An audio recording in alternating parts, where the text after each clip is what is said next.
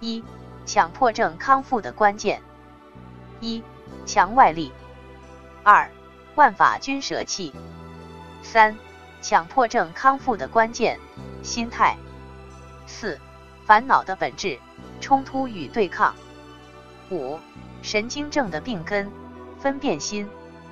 一发略六。强迫症的根除之法：衣服的启示。有一个故事，一个野人被人类抓到了，人类想重新让他回归正常人的生活，于是给他刷洗干净，并给他穿上了一套新衣服。结果，这个野人出现麻烦了，他非常不适应这套新衣服，他穿上他感觉浑身难受，走不了路，做不了事。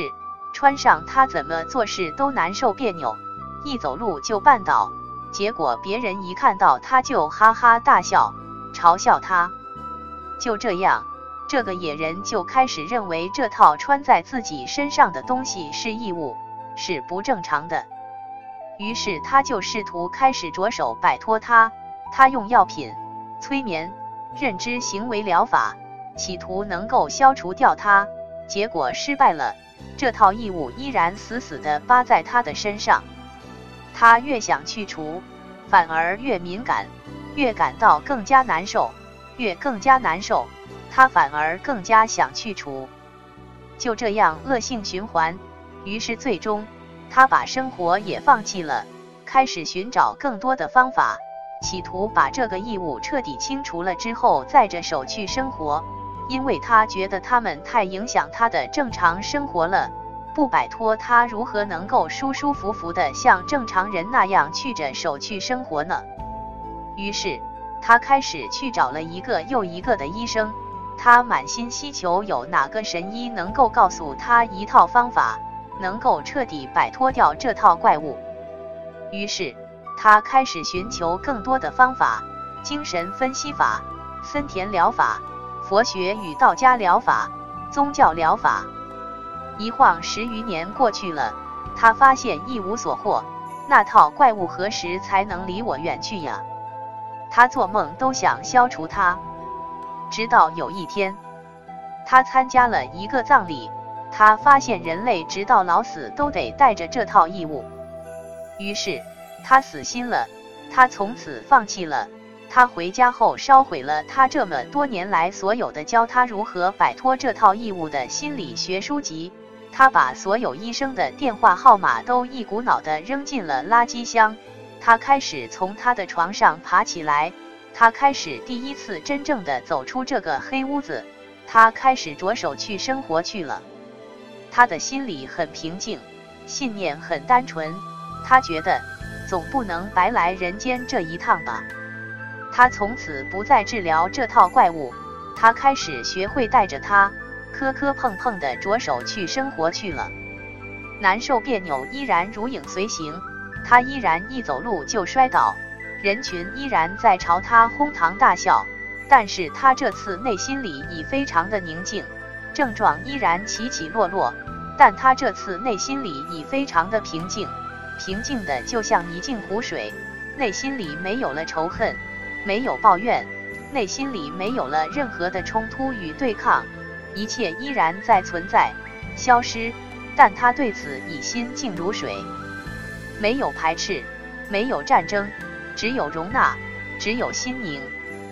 生活在继续，一天天在过去，慢慢的，一切都在悄无声息的在改变着，人们的嘲笑在慢慢远去，随着诸种生活事件的磨练。他的行动也越来越顺畅，跌倒的次数也越来越减少，做事情也开始越来越流畅。就这样，一年、两年过去了，忽然有一天，他猛然间发现他已经好了。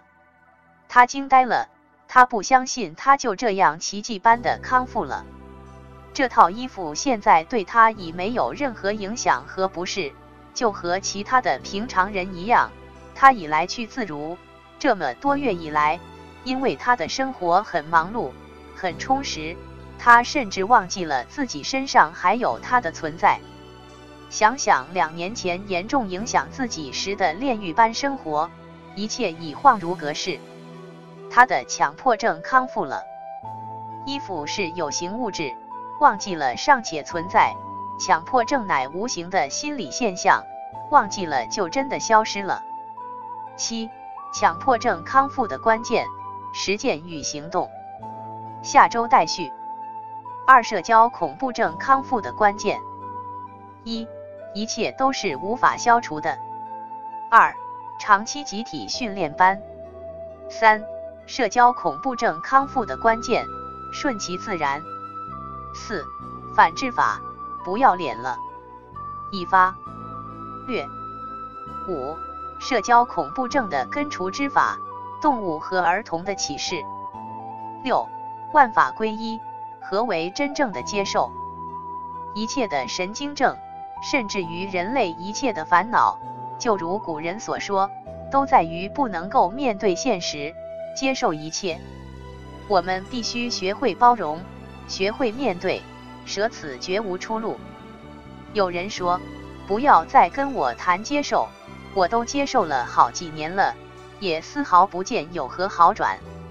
其实，这是对“接受”一词最常见的误解。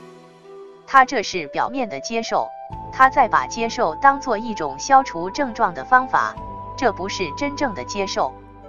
如果经过生活的历练，你内心里已开始能够渐渐的开始真正的接受了你的症状，那么，我想你也就离彻底康复不太远了。